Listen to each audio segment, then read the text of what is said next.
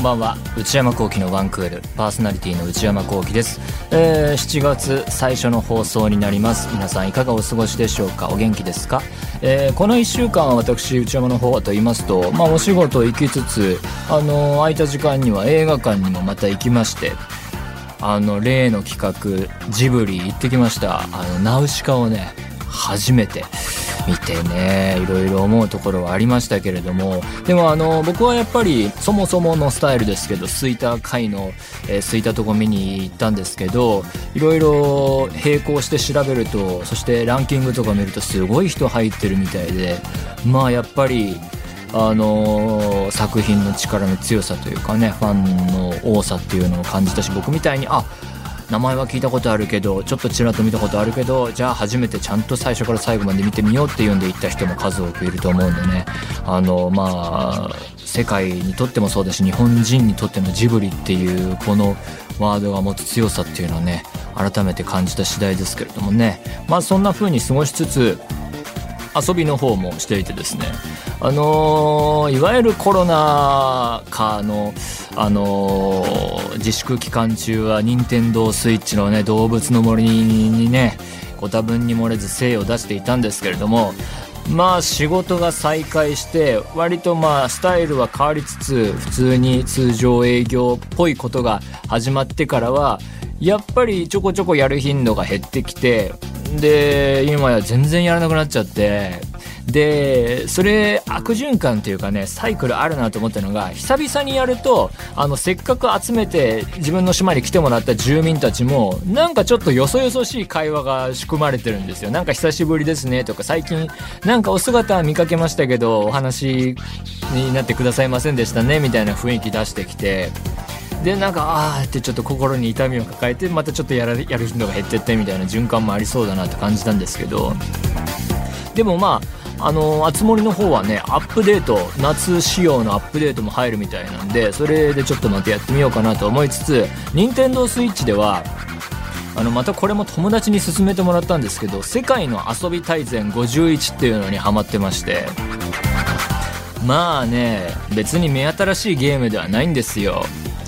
アナログゲーム古今東西のアナログゲームだったりトランプゲームとかカードゲームとかを、まあ、いわゆる定番どころは大体押さえてあるようなミニゲーム集っていうんですかね、えー、言い方よくわかんないけどそういういろんなゲームを集めて、えー、全部できるよっていう多分オンラインとかでもできるのかな、まあ、僕結構コンピューターでやってるんですけど、えー、そういうようなソフトであのスピードとかねトランプの大富豪とかをねひたすらコンピューターに、まあ、文句も言いつつねだってトランプでトランプゲームの対戦におけるコンピューター対戦ほど虚しいものないじゃないですか。何ていうかもちろんそのなんだろうなカードとかのその確率っていうのはちゃんとこう公平っていうのか分かんないけどあのいろいろ数値とかを考えて設定されてるんでしょうけれどもこの終盤で大富豪でその3枚出すみたいなそこで2位持ってるみたいなそうなんです。なんかずるくないみたいに思えてきちゃうのもまた事実で。などとぶつくさ文句も言いつつスピードもねあのパンパンパンパンカード出していくやつとかもあれもそんなスピード人力じゃ無理だろみたいなね。のもやりつつねコンピューターの強さの段階が徐々に上がっていくようになっているんでそれにこう対戦していって何回もやってっていうなんか息抜きにちょうどいいですね。ちょっと仕事のことやっててあ疲れたなっていうんでちょっと座ってやってるとあ小1時間経ってるみたいな魔のゲームなんですけど。でもなんかねこういう世界の遊び大全51にまあ4000円少々払ってるんですけどなんか思っちゃいましたねいろいろ。こうすっごい全部のゲームやったわけじゃないんであれですけどなんか新しいゲームではないじゃないですか。なんならその一つ一つはもしかしたらインターネットで無料ゲームとかでもやれるかもしれなくてうんまあ無料じゃないにしろ数百円払えばできるかもしれなくてんなものにお金を払ってる自分みたいな。もちろんそのあのそういうコンピューターのバランス調整だったり絵柄の可愛さとかその見やすさとか遊びやすさとかスイッチならではの部分はあるしそのスイッチでできるっていうのは重要でスイッチだからこそスイッチ持ってる人とあじゃあ一緒にやろうよとかその場1台で遊べるゲームもあるからそういう利点もありつつでもなみたいに思ったりしてなんかでも買うよねみたいなところもあってなんかいろんなことを感じましたね。だからつまりあのそのプレイステーション4とかの本当もう実写映像と見まがうようなラストオブアス2とかみたいなゲームとは違うわけじゃないですか。ジャンルにしろその狙ってる完成度っていう部分にしろそうじゃないんだけれども買うよねみたいなゲーム、うん、そういうのを買ってる自分みたいなものについて考えている昨今なんですが音質どうですか？スタジオ戻ってきたんですけど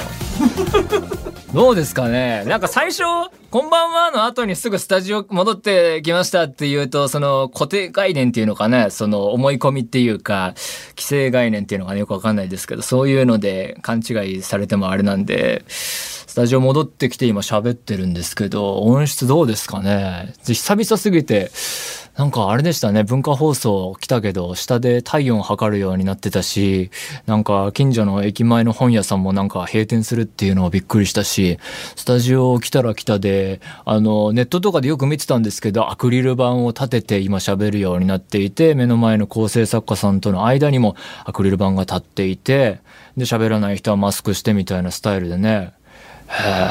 ー。これがそれか、テレビで見たやつって感じの状況が、テレビとかネットで見たやつっていうのがあってね、なんか機材も多いしね、すごい大きいコンピューターっていうか、卓の、あんなたくさんのつまみでね、撮っているものと、3ヶ月ぶり、この3ヶ月間やっていたものと音質にどれだけの差があるのかっていうのをね、皆さんに判断してほしいですよね。ああ、なんかマイクとの距離感。マイクね、これゼンハイザーのマイクか。マイクも詳しくなったからね、ゼンハイザーのこれ、いくらぐらいすんだろうな。このマイクとの距離感とかもすごい適当にこれまで何年も喋ってきたけれども、リモートで撮ってる時はもう距離感はこうで波形見ながらとかやってたから、なんかいろいろ、その録音環境の方気にするようになっちゃいましたね。どうですかね。振り返ってみれば、すごいいろいろ試行錯誤の連続でね、そ最初はねそうじゃあ離れて撮ってみるかってなった時は本当コンピューターでインターネット介して何のソフトだっけね。まあたくさんの人に使われてるようなそのコミュニケーションソフトっていうのかな。その通信ソフトを通してで Bluetooth のイヤホン僕がしながらそのマイク付属のマイクで撮れんだろうかっていうのでやってみたもののまあインターネット通しちゃうともう音質が全然上がんないねってことになってで急遽その途中から iPhone のねボイスメモとか回してマイクとか何もつけないやつ回してでその予備ので撮ったやつを使ってもらったりしてたと思うんですけどでこれじゃあちょっとまだまだあの音質上がっていかないねってなって次の週とかから iPhone につながるピンマイク紹介してもらってピンマイクつけて撮ってみたりしてでその後がその定着したやり方でやっぱりマイク僕も詳しくなりましたけどコンデンサーマイクっていうのが良くて指向性とかもねその取れる部分とかも全方位取るんじゃなくてこの直線部分の範囲を取りますみたいなマイクがいいっていうことでコンデンサーマイクだとでそんなこの機械にそんなにね普段アフレコスタジオで使うようなやつは定番のやつは30万とかですからそういうものではないっていうので紹介してもらってFIFINE のね K669 っていうのをのがあってそのマイクは USB で直接パソコンにつなげられるんでそれをつないでまあ Mac の MacBook のボイスメモでそのマイクで撮ってたんですけどそれとこのゼンハイザーのマイクで、えー、こんだけ防音がしっかりしてて、えー、でガラスの向こうにはすっごい大きいコンピューターだか机のいろんなつまみがついてるやつと僕が絶対いじれないようなやつで撮ったのとどう どうなんだっていうことですよね。本当こういうことがあるとねその音質の問題まあ音質の話に限りますけどどこまでねいけるのかっていうのを考えちゃうしねスタジオに来る意味とかねラジオ局の意味とかも考えちゃいますよね。こんなに大きなビルがあってね。あのだからそういうことを皆さんに問いたいなと思いつつもう長くなっちゃったんでね始めていこうかなと思います。それでは内山聖輝のワンクールスタジオからスタートです。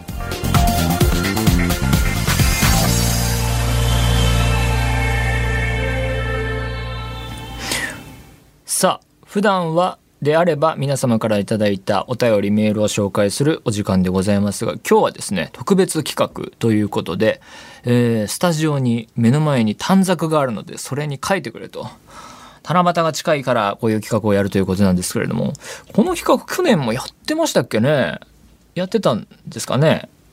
何書いたかももう思い出せませんが、今年はなんと短冊が3つあってですね、3つ願い事を書いてほしいと言われたので、えー、書いてみようと思います。さあ、ペンもいくつかありますね。これは筆ペンなのかな？あ、本当だ、筆ペンだ。筆ペンでいってみましょうか。七夕か。つも願い事ね。えー、まずはこれかな。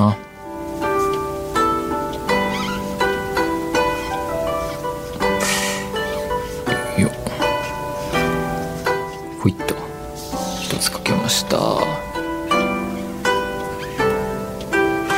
全然うまく書けないな。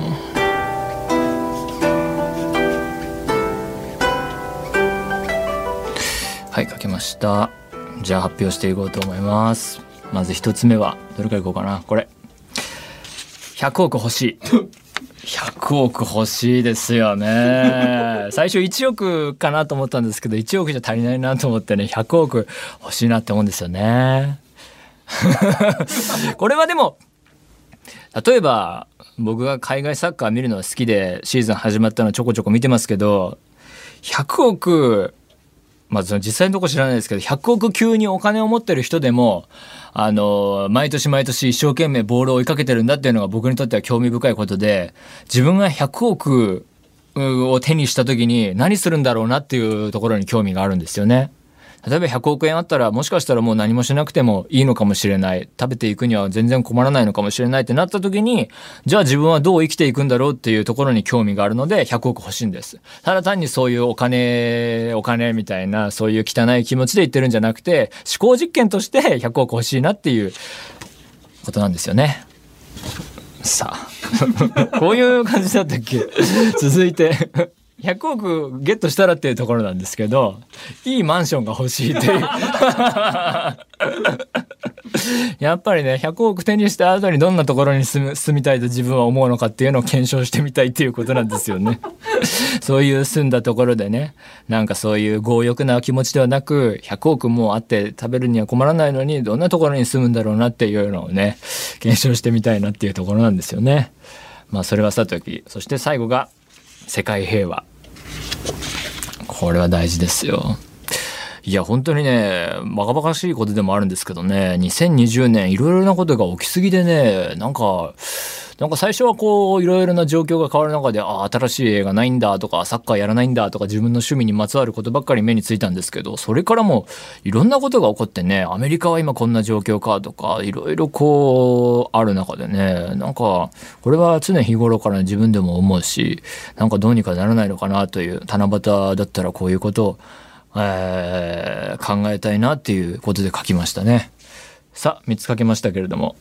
だから何なんでしょうね。これ 書いたから何なんだっていつも思うんですけれどもどうこれでどうすんの？これで終わればいいんですかね？じゃあ終わりです。ありがとうございました。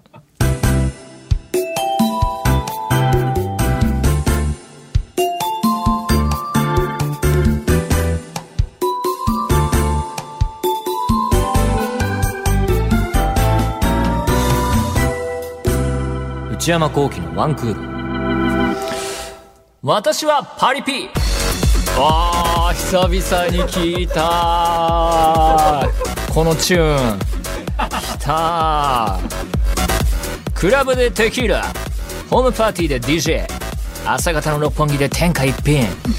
このコーナーはパリピリスナーのパリピエピソードを紹介していくコーナーです。まだまだいろいろ遊ぶのは難しい状況はあるかもしれませんがパリピな皆さんは家でどんなことをしているのかなどなどそういうエピソードでもいいですしもしくは過去のバリバリパリピエピソードでも構いません。今日も皆様からのメッセージ紹介していくよよラジオネームうさぎさんからいただきました。内山さんスタッフの皆さんこんばんは。リモート収録お疲れ様です。スタジオに帰ってきたぜ。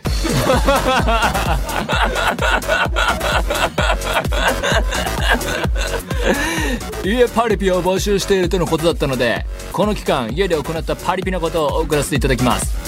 私にとって外出自粛はとても辛いです。毎日遊びに出歩いていたものが一気に外に出なくなるので体力が有り余り最近は寝ても2時間ほどで起きてしまいます。確かにねそういうこともありましたね。えー、そんな私は友達と会えないのが寂しいしなんかド派手なことをしたいと思い自分の部屋をクラブのように改造することにしました。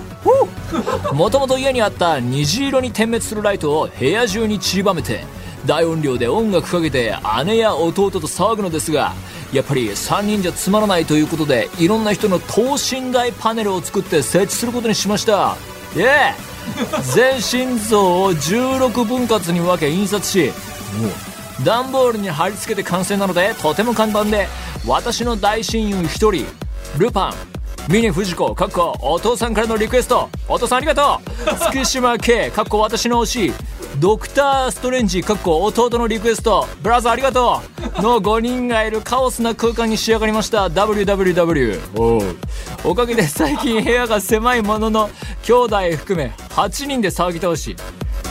楽しい毎日です。笑い。え8人ってどういうこと？お父さんお母さん兄弟3人でこうでしょ？あそうかパネルね。パネルかえー、楽しい毎日です。内山さんも気が向いたら等身大パネル作ってみてはどうですか？内山さんスタッフの皆さん健康でいられるように願ってます。みんな元気です。これからも楽しくラジオを聴いていきます。PS 内山さんの等身大パネルを作ってもいいですか？嫌です。ということで久々にやってきましたけどねパリピね。等身大パネルを作って設置することにしました。はあ。でもね、もともと家に虹色に点滅するライトがあるっていうのもすごいよね。大音量音楽かけてと。はあ、等身大パネルすごいね。この工作意欲というかね。確かにプリンターあればこういうのもできる時代か。ね、アマゾンとかできた段ボールとか使って16分割で。はあ、なるほどね。家家をクラブと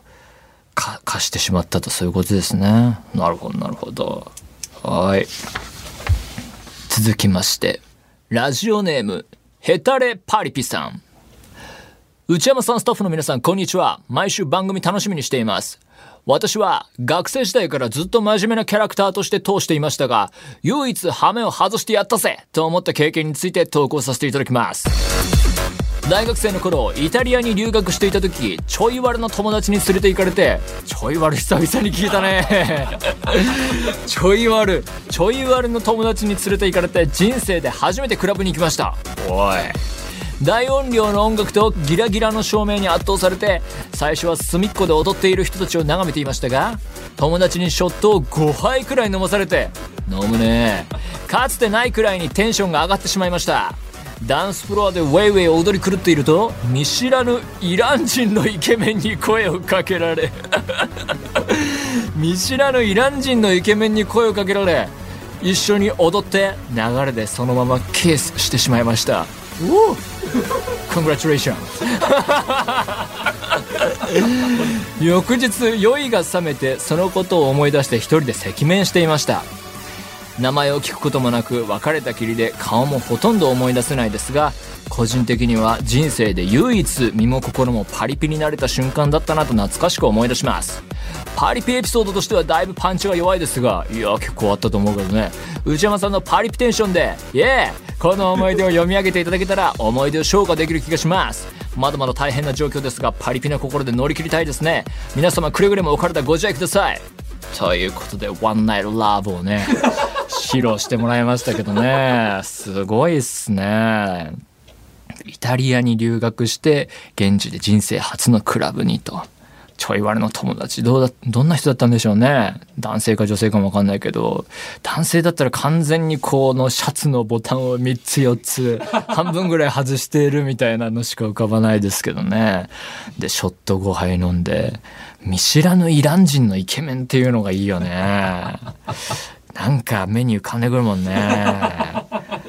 一緒に踊って流れでそのままキスしてしまう。どんな流れだって感じだけどね。いやまあまあねちゃんと安全にね帰れてきたんだったらまあまあそれも良き思い出かなって感じですよね。はあいいっすね。なんか本当こういう話を聞くとなんかね、歴史書を読んでいるような気分だよね。ある種こう、海外行って、で、クラブでこう、ギューってなってる中でガンガン飲んで、知らない外国の人と流れでキスとかね、本当時代って変わっていくんだなって感じがしちゃうよね。いやここっから未来どうなっていくのかね。っていう感じですけれども。こんな感じでこのコーナーをやっていこうと思いますので、皆様からのメール引き続きお待ちしています。以上、私はパリピでした。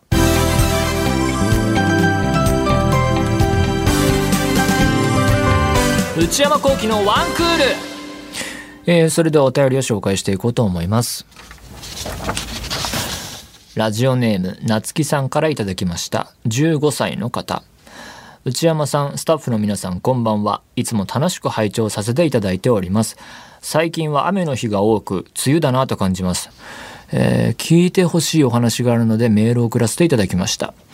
私にはその時思いついたことや一日のメモなどを書いているノートがあるのですが内容は人には見せられないような内容ばかりです。うん、ですがそのノートを友達に見られてしまったのです。あらとても恥ずかしく穴があるなら入りたい気持ちでした。やはり見られたくないものや大切なものは家から持ち出さない方がいいなと改めて思いました。内山さんは何か日記などはつけていますか？書くならどんな内容を書いていますか？よかったらお聞きしたいです。暑い日が続きますが体調にはお気をつけてください。えこれからも応援しています。大好きです。人には見せられないような内容ばかりのノートって何書いてたんでしょうね。どんなレベルだったんだろう。しかもそれを友達に見られてしまったっていうのも悲劇ですけども。うん確かにね家から持ち出さない方がなんか鍵かけたりした方がいいかもしれませんね。そういう大切なものは。でえ何か日記などはつけていますかということですが。日記はつけてないですね。ただでもあの仕事とかあの自分の予定とかを書く手書きのスケジュール帳があるのでそれは毎年毎年買ってて日記とは言わないまでもその日何をしたとかどこどこ行ったとか誰と会ったっていうのは書いてあるからそれを振り見返すとああこういうことしてたんだなとかあじゃああそこ行ってあの話したなとか思い出せるのでそういう、えー、機能は果たしていますかね。あとはでも、あの、あれを活用してますね。iPhone のメモ帳のアプリはすごい使ってて、日記とはちょっと離れちゃいますけど、買わなきゃいけないものとか、やらなきゃいけない to do list みたいなものはそこに書いてて、パンパン書いて、終わったら消してみたいなのやって、その Amazon とかでまとめて注文する時とかにね、もう何日か分っていうかもう一月に一回とかわーってまとめてやりたいので、それをこう書いてやってますね。仕事のこととかもそうだし、うんそあとこのラジオで話すこととかラジオの内容のメモとかもそこにしてありますね。ああこれは使えそうだなとかいうのを書いといてでそれで書いたものの時期を逸したりあちょっと今この状況的には話しづらいなみたいなものがどんどんどんどん下へ溜まってって1年に1回の蔵出しっていうコーナーにつながるっていうこともあるんですけどそれくらいかな日々つけているものはスケジュール帳と iPhone のメモ帳はねすごい活用してあれあの iPad とかでも見られたりするようにしておくと結構便利ですねそんなことをしています。ラジオネーム、ゆうさんからいただきました。東京都の方。内山幸輝さんこんばんは。18歳、高校3年生です。あ、高3か。私は小さい頃から白米が好きではなく、ある日を境に朝昼晩白米なしでご飯、まあだから要はおかずというか、白米以外の食べ物ってことでしょうね。白米なしでご飯を食べてきました。しかし最近、祖母や母親に炭水化物を取らなすぎと言われ怒られました。お白米を少しでも美味しく感じられるアレンジはありますか？また内山さんは白米好きですか？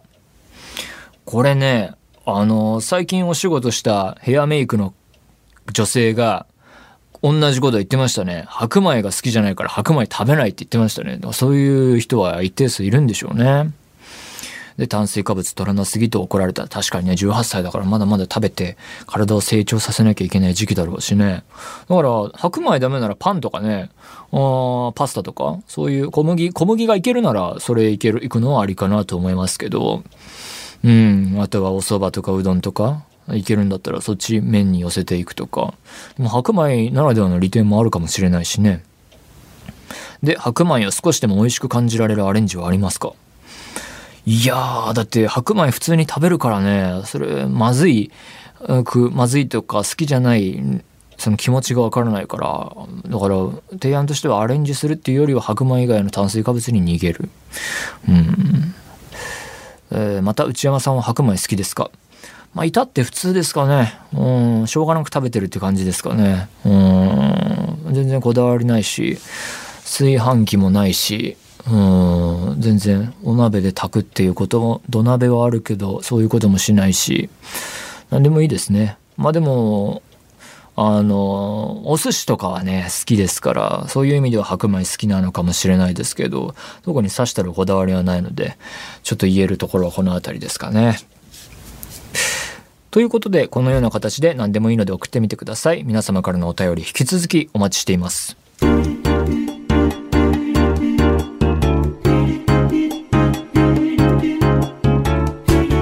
内山幸喜のワンクール。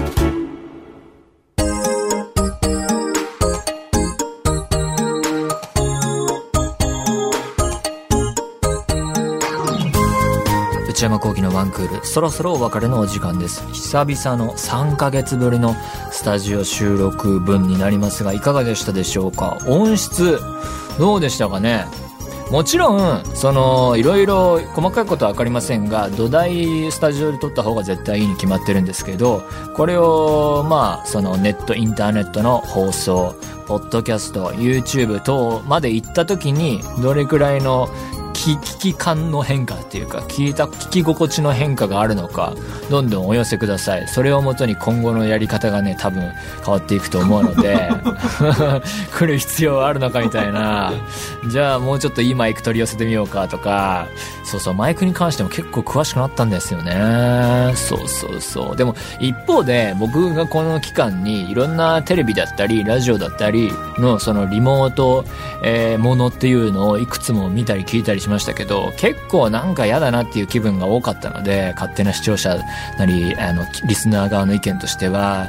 なんか僕はやっぱり商品になるものがいいと思うので、その一定の音質に達さないならばスタジオにガンガン来ようと思うんですけれども、えー、リモートならではのこの内容のえ狙われるっていう部分もあるかもしれないので、なんかいろいろそれはね、臨機応変に対応していきたいなと思っております。番組では引き続き皆様からのメールをお待ちしています。現在募集中のコーナーは、パリピな皆様の日常を教えていただく、私はパリピ。私内山幸輝に10分喋ってほしいトークテーマを提案していただく内山さんこれで10分お願いします。買い物部長の私内山幸輝の財布をこじ開けられるような買いな商品をお勧めしていただく内山さんこれ買いです。今抱えている悩みをなるべく詳しく教えていただくお悩みプロファイル。皆様のブルーな思い出をポエムにしていただくブルーポエム。そして皆さんの身の回りにいるマイペースすぎる人を報告していただく内山さん打ち上げ来ないってよ。他にも最新の流行を少しだけ覗いてみるトレンドハッシュタグ。私が最近見た映画についてただひたすら語るムビログ。そして話題になっているエンターテインメント作品などの普段は表に出ない関係者の方にお話を伺う中の人インタビュー。これらのコーナーで取り上げてほしい商品や作品、人物なども募集中です。